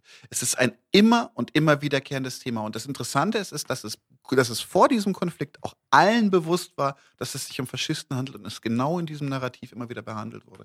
Ähm, I don't buy it. Ich sage nicht, dass es, dass es strukturierte, orchestrierte Propaganda ist. Wie gesagt, ich sage nur, dass es ihnen ein zweifach inzwischen am Arsch vorbeigeht, dass es Faschisten sind. Weil es das ähm, Narrativ bedient.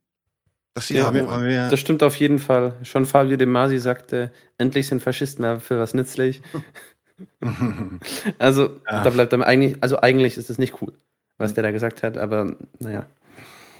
Nein, genau. Ähm, das ist, es gibt so einiges, was der sagt, was nicht cool ist. Aber ähm, äh, scheren wir nochmal ein weiteres Bild. Bastardization of Activism. Ähm, ganz kurz, ist es das? Ja, das ist es. Das wird euch auch vielleicht dem einen oder anderen so ein bisschen den Magen verdrehen.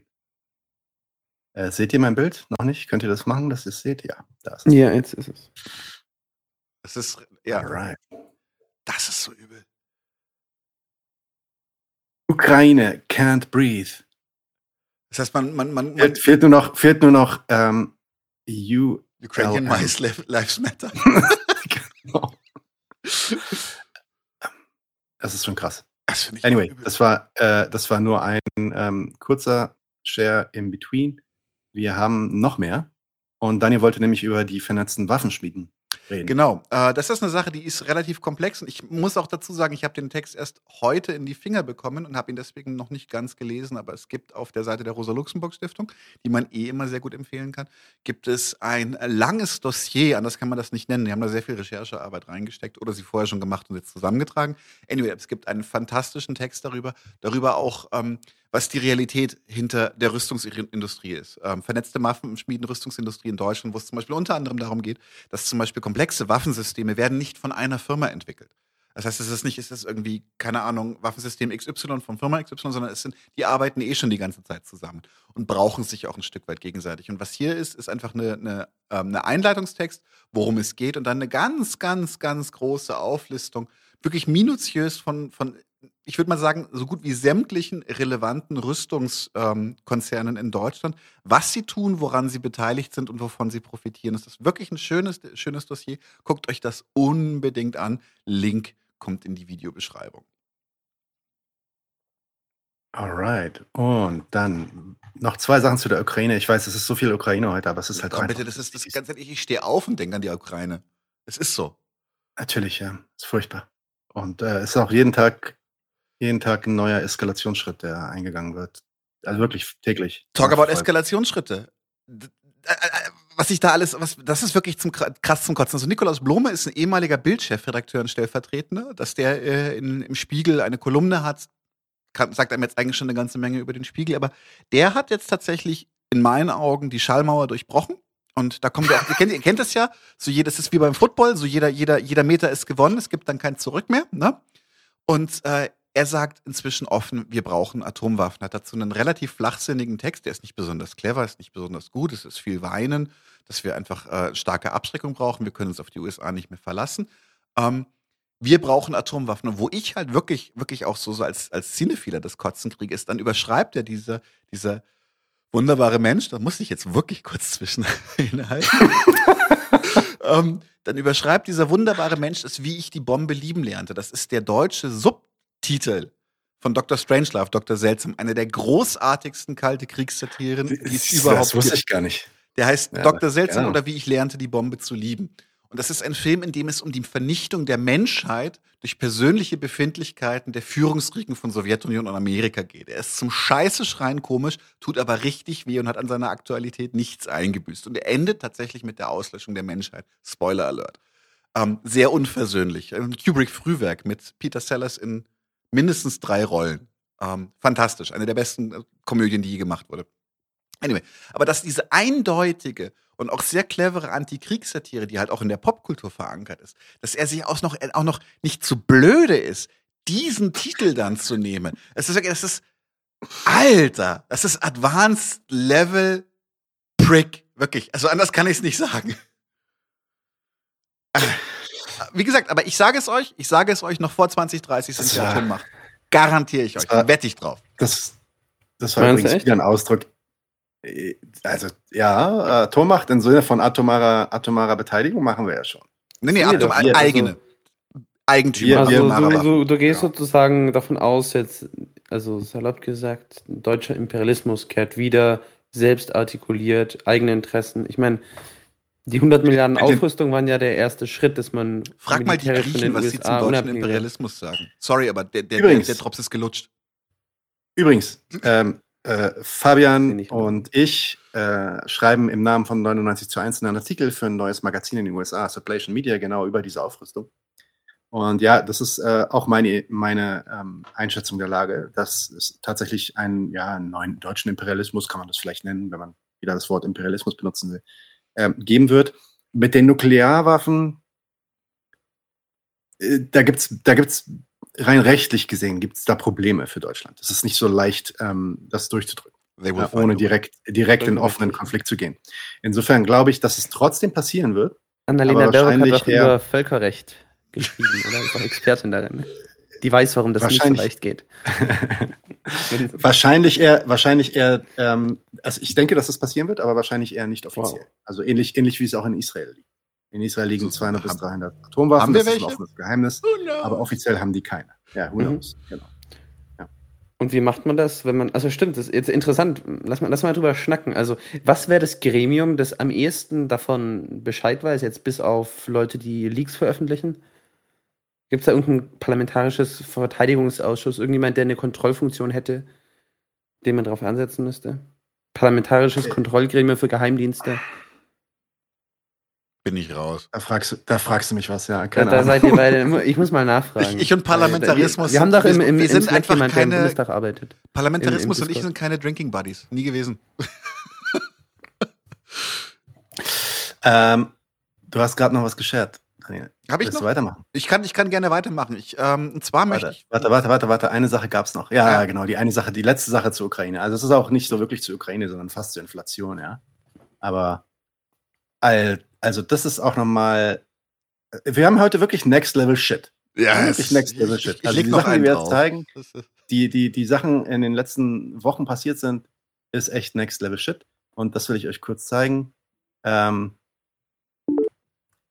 steile These aus dem Hause SPD. Der, der Tweet ist auch wieder von Alte Laura. Ähm, steile These aus dem Hause SPD.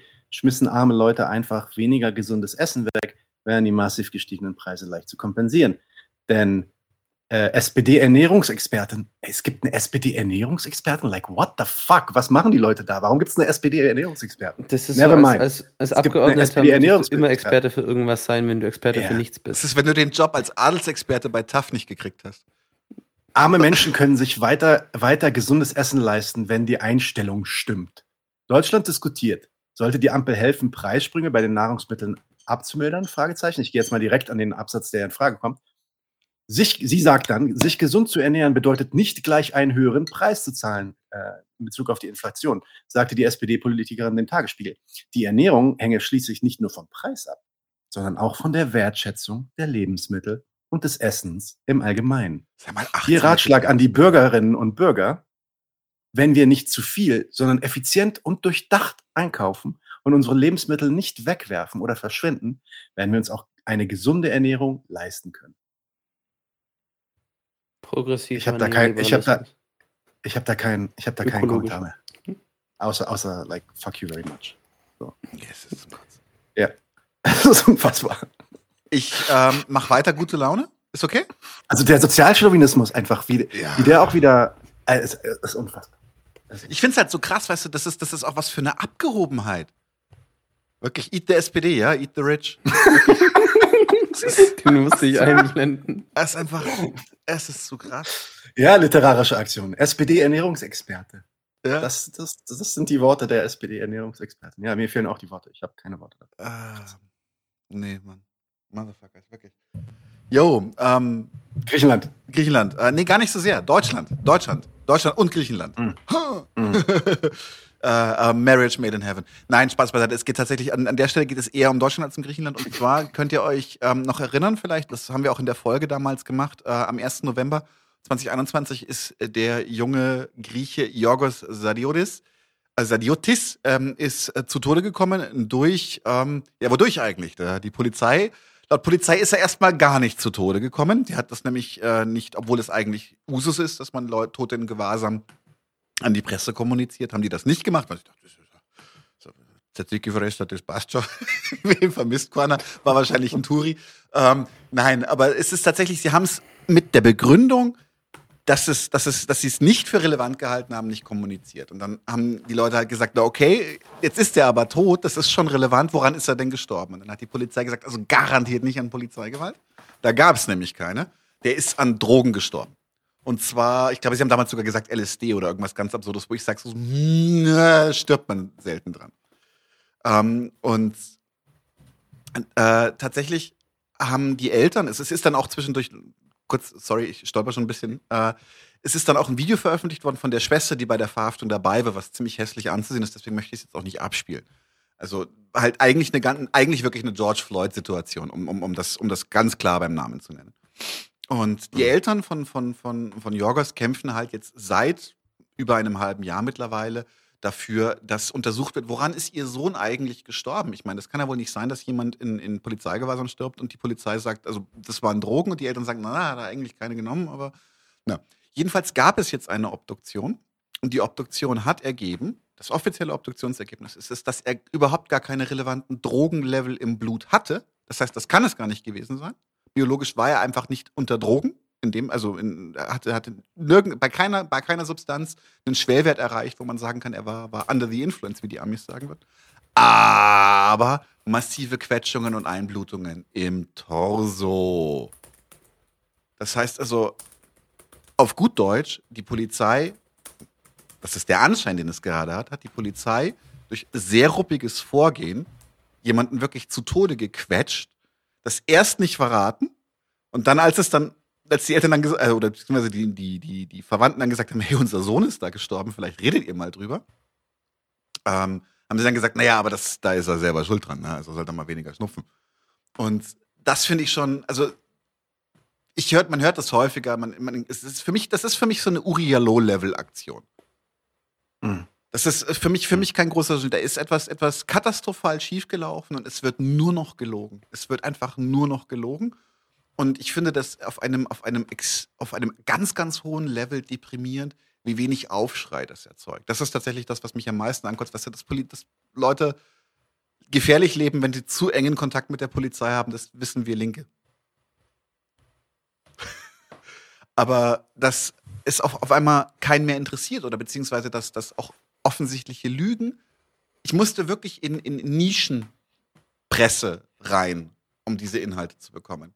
Hätte ich nicht irgendwie Freunde, die da irgendwie an dem Thema dran sind, hätte ich davon nie was erfahren. Und das finde ich, that's fucked up. Jo. Ähm, ich mach mal was zu Elon Musk. Unser Lieblings ähm, Tröter. nee, ach nee, der ist ja jetzt nicht auf, der ist ja jetzt nicht auf Mastodon. Mastodon habt ihr schon gehört, oder? Seid ihr auch schon mit dabei, oder? Das war ein Quatsch. Ey, ich hasse schon Twitter, ich will nicht noch Mastodon. Nein, äh, ja, das ist ein ziemlicher Hype. Also man, das ist übrigens auch wieder mh, hm, die Schmerzen, die erzeugt werden durch dieses ähm, äh, falsche Bewusstsein darüber, was es jetzt bringt, nach Mastodon umzuziehen oder nicht. Ja. Tut auch weh, aber darüber will ich gar nicht reden, sondern ich will ihr darüber reden, dass, und das ist auch mal wieder eine News, die einem die Sprache verschlägt, wenn man kurz drüber nachdenkt, nämlich dass rund um das Tesla-Werk in Grünheide, erinnert euch, diese Gigafactory, der Wasserversorger den Wasserverbrauch für Privathaushalte deckelt weil diese Tesla dieses Tesla-Werk in Grünheide zu viel Wasser schluckt. Es ist kein Gag. Das ist jetzt Fokus, das, heißt, das ist noch weil, irgendwie Propaganda oder sowas. Also ich meine, das ist ja ein bekanntes Ding. Wir haben da auch viel, wir haben da sogar schon mal drüber berichtet, so diese Idee, dass da, dass es in der Region sowieso eine Wasserknappheit gibt und deswegen eigentlich dieses, ähm, dieser Bau, dieser Gigafactory auch ähm, ein, ein extremes Politikum war. Und das, was alle befürchtet haben, nämlich, dass damit die Grundwasserversorgung für die Bewohner der Gegend äh, in Frage gestellt wird, scheint jetzt wahr zu sein. Ja, also ich meine, es ist, es ist eine Deckelung, die vielleicht, ich weiß, ich kann nicht wirklich einschätzen, wie hoch die Deckelung ist, ja, äh, pro Person oder so, das habe ich mir nicht angeguckt. Aber allein der Fakt, dass sowas passiert, ähm, äh, ist schon beeindruckend. Ja? Ist schon beeindruckend. Das haben wir jetzt in, das ist kur passiert kurz vor Berlin. Anscheinend gibt es in Berlin nicht diese Gefahr. Grundwasser in Berlin ist wohl ähm, äh, ja, hoch genug, auf dass es da keine Probleme gibt. Aber ja, wer weiß, was da noch so passiert. In nächster Zeit. Okay, dann ja. Anton, du hast was? Nee, ja, habe ich, aber noch, noch dazu meine, meine 50 Cent. Es ist halt so bei der Batterieproduktion oder bei den ganzen Prozessen, zu, also von der Industrialisierung vom Lithium hin zu den Batterien, wird einfach sau viel Wasser verteilt und das ist das große Problem. Das wird jetzt in diesem digitalen Zeitalter, auch wo Elektromobilität kommen soll, Kapitalismus soll dekarbonisiert werden, ähm, oder auch in anderen Wirtschaftssystemen muss das ja grün werden. Ja Dafür wird er dann hydriert, oder? Auch in, auch in unseren äh, feuchten Träumen muss das ja grün werden. Das heißt, da hasse äh, einfach viel Wasserverbrauch. Richtig viel. Hört ihr mich? Ja, Und, äh, ja, ja, wir hören dich. Dieses, ich, ich habe Angst immer, dass das Mikro rausfliegt. Dieses, diese Wasserverbräuche, das muss gut gemanagt werden und organisiert werden. Und das ist natürlich extrem ärgerlich, wenn mit Tesla immer äh, ja, ein begrenzter Wasserverbrauch gleichzeitig mit dazukommt. Und das könnte der, der einigen Regionen, äh, nicht nur von Tesla generell, wo sowas äh, produziert wird, drohen. Aber wenn wir schon bei Elon Musk sind, ja, äh, ich denke, es haben eigentlich alle mitbekommen, dass der jetzt doch Twitter gekauft hat. Äh, zur Hälfte übrigens kreditfinanziert. Also der, der, der, dem sein ganzes Reichtum beruht ja erstmal äh, Profiteur, Erbe vom Apartheidssystem, Weißer in Südafrika. Das ist heftig. Ja. Ja. Und äh, ja, dass die ihm immer mehr Geld geliehen haben, weil die für Mhm. seinen Aktienkonzern, also die ganze Tesla-Sache und auch, äh, was, was hat er noch gemacht? SpaceX und PayPal. PayPal Mit Investitionen. PayPal, hat- Moment, er ja Moment, seine, Das war ja alles immer, weil er eher, eher so dieses Gesicht er war so ein das am Anhängsel. besten Genau. konnte, sich zu vermarkten Genau. für diese Hochrisikoinvestitionen, wo die meisten Firmen eh pleite gehen und ein paar wenige die anderen schlucken und überleben und dann eine Monopolstellung bekommen. Er ist weder PayPal-Gründer noch Tesla-Gründer. Bei Tesla hat er sich aktiv den Titel gekauft. Er hat so viel Geld investiert. Investor immer nur. er, ja. Er war immer nur Immer Investor. Ähm, äh, ich, ich, will, ich will nur eine Sache sagen. So ein bisschen Kritik habe ich auch an dieser Narrative. So, ich weiß, Elon Musk, Mann, das ist ein Schwachkopf und das ist ein, ähm, das ist ein ekliger Typ. Ja, das ist ein bisschen so Donald Trump-mäßig. Wenn man den sieht, das wird, wirkt irgendwie so. Ähm, ja, vor allem die Kommentare. Manchmal sind die sogar sehr lustig. Hendrik John hat vorhin was richtig Geiles gepostet ähm, von ihm, nämlich da sagt er, äh, I'm going to buy Coca-Cola next and put the cocaine back into the Coke. Der war nicht schlecht. Ähm, Elon Musk ist natürlich ein Clown, ähm, das ist gar keine Frage und dafür werden wir jetzt wahrscheinlich auch verklagt. Aber wer hat Twitter eigentlich vorher besitzt? Das ist im Grunde irrelevant. Ich glaube nicht, dass sich viel ändert. Mm, Ja, äh, wa- warum regt sich keiner darüber auf, dass 7% von Twitter in saudischen Prinzeshänden lagen? Und ist Elon Musk so krass viel schlimmer als diese saudischen Prinzenshände? Das ist so Ist es bisschen- jetzt irgendwie, sind die, sind die, wenn, we- wird Elon Musk jetzt eher die Freiheit, Redefreiheit auf Twitter einschränken als die Saudis, die da vorher in dem Board mit drin saßen und die er jetzt rausgekauft hat? Leute, ihr, wir, müssen, wir müssen klarkriegen, worüber wir uns aufregen. Ja. Äh, Ich meine, ja, wir sind alle auf Twitter, ja, wir wollen irgendwie, dass es da einen Edit-Button gibt oder so ein Nicht Scheiß. freiwillig. Nicht freiwillig.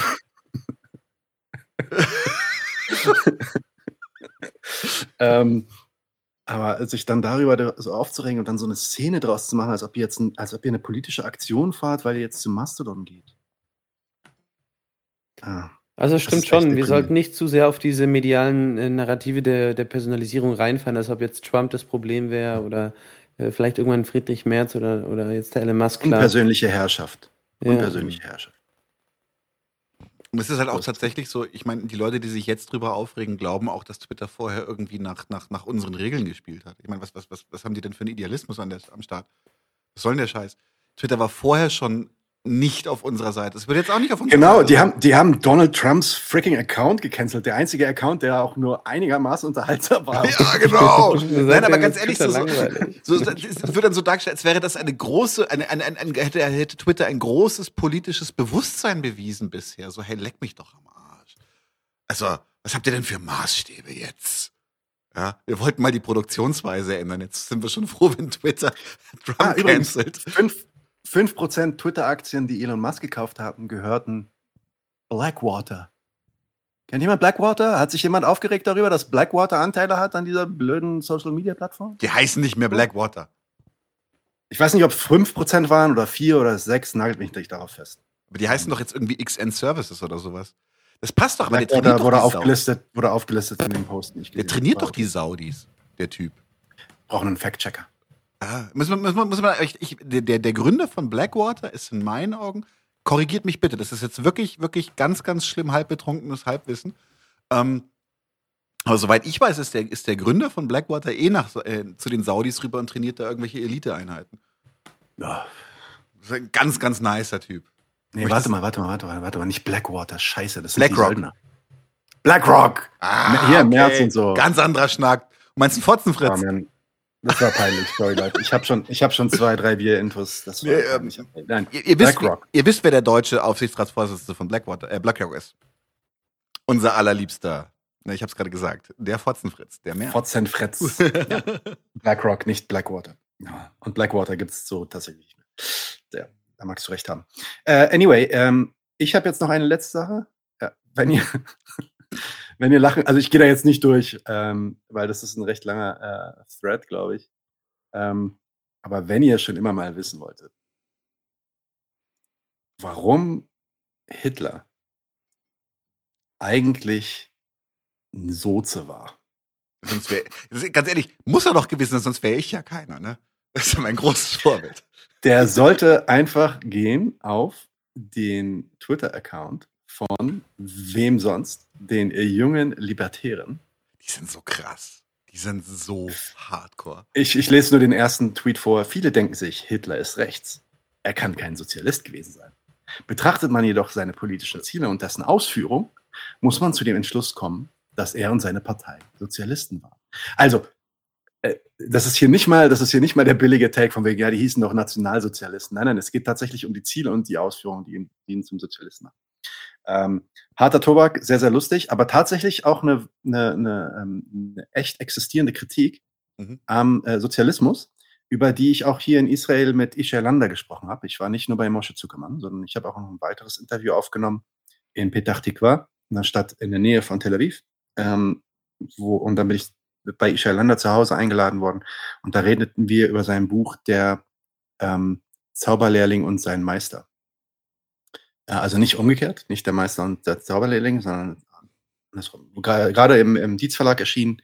Ähm, das Interview kommt auch in den nächsten ein, zwei Wochen raus. Und da geht es genau darum, wie nämlich nicht der Sozialismus verantwortlich war für den Faschismus und auch nicht der Faschismus irgendwie deckungsgleich wäre mit sozialistischer Ideologie, sondern es eigentlich der Liberalismus war, der da die Grundsteine für die faschistische Ideologie, faschistische Ideologie geliefert hat. Ähm, sehr, sehr spannend. In jedem Liberalen steckt ein Faschist.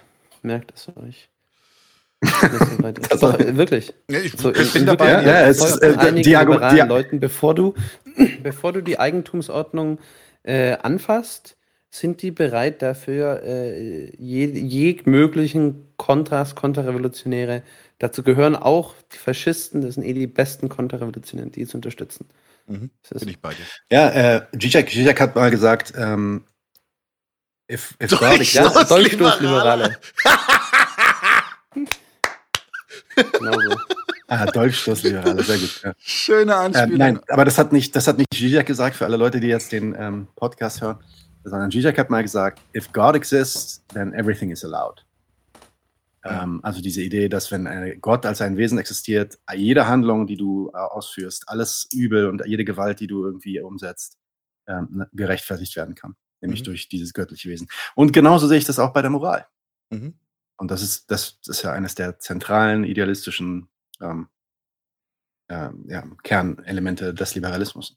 Das, den, den, äh, die Zusammenhang, den Zusammenhang sehe ich auch. Wobei ich sagen muss, dass Isha Landers Kritik da um einiges fundierter ist. Also geht auch wirklich in die, in die, ähm, in die Geschichte rein und schaut sich an, wie sich die unterschiedlichen Argumentenstränge dann tatsächlich entwickelt haben und warum mhm. es dann so gekommen ist, wie es gekommen ist. Das ist eine super Erklärung, ähm, auch des, beziehungsweise Versuch einer Erklärung des faschistischen Phänomens an sich.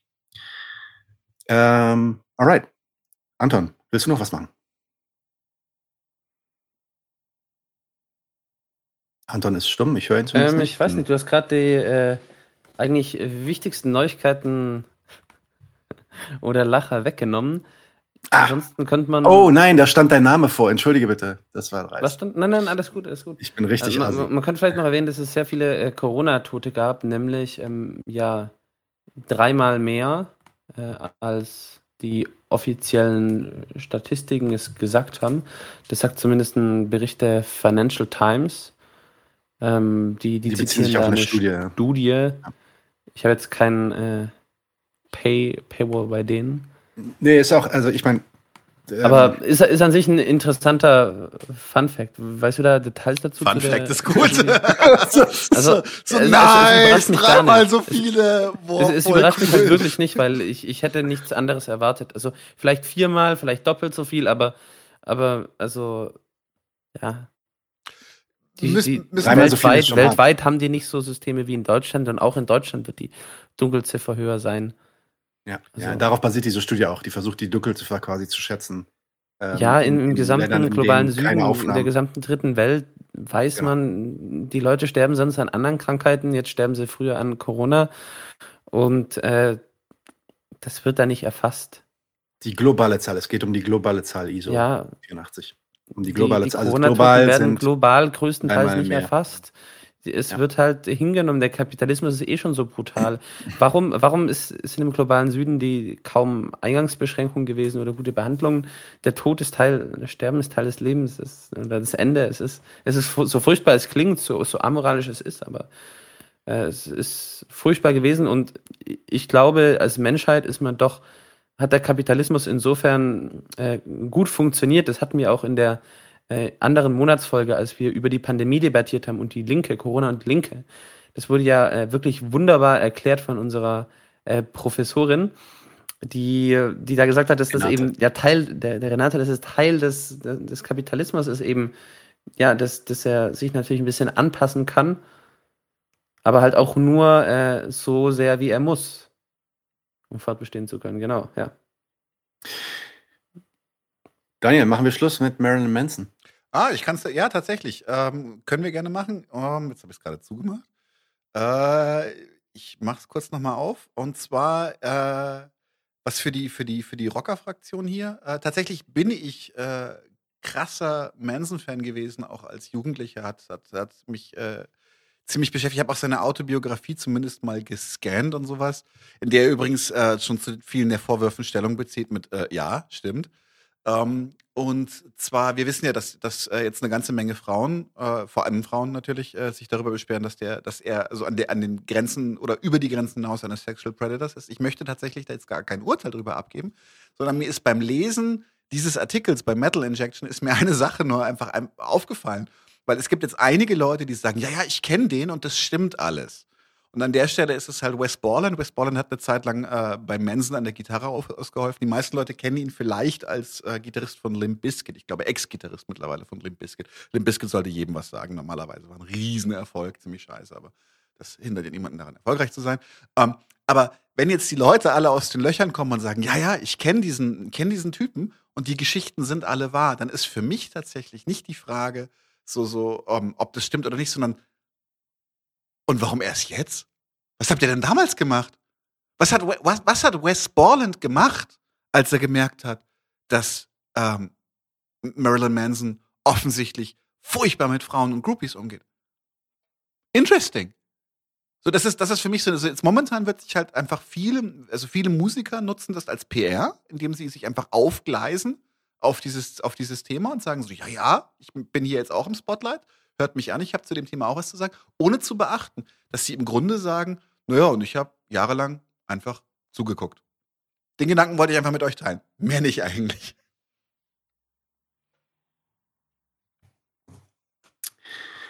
Okay. Wollen wir die Verlosung zum Ende machen? Ding, Jo. ding. Mucke. Und zwar, ja, oh ja, warte. Ah, warte, ich kann, ich kann auch, wenn du willst. Hast du Probleme? Da ist sie. Mach's ein bisschen leiser. Nein, wir brauchen die Gaming-Mucke. Oh, die habe ich nicht. Wo ist die? Okay, okay, hier. Wo? Gut so? Ja, mach. Ah, warte mal. Warte, warte, warte, warte. Kommt gleich. Kommt gleich. Sorry.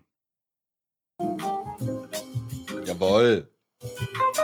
So, und zwar verlosen wir in Zusammenarbeit mit dem Nautilus Verlag zweimal die aus Anekdoten und äh, Aussagen über ihn bestehende, von Marc Sack herausgegebene Biografie von äh, Nestor Machno. Erinnert euch an mich. Sehr, sehr schön, sehr lesenswert, sehr vielschichtig, angenehm widersprüchlich. Kann man sich gut dran abarbeiten, egal auf welcher Seite man steht. Wir verlosen zweimal, wie immer. Patreons nehmen automatisch teil und je nach Privilege oder äh, bla Level auch doppelt und dreifach gesehen. Hast du gerade unsere Patreon-Levels Bla-Level genannt? Ja. Sehr, professionell. Sehr professionell. Ja, äh, Da fühlen sich unsere Patrons gewertschätzt. Aber nein, ihr kriegt ja jetzt gleich ein die kriegen, genau, Wow, die kriegen jetzt das sind schon ganz schön viele, ganz schön viele Patrons jetzt. Ja, tatsächlich. Cool. Warte mal. Jetzt hier, ich drehe. Dick, dick, dick, dick. Eine Ausgabe geht an, an, an, an, an, an. Oh, die Musik An? passend auf. An Conny. Conny! Nice. Wir melden uns bei dir. So, und jetzt die zweite.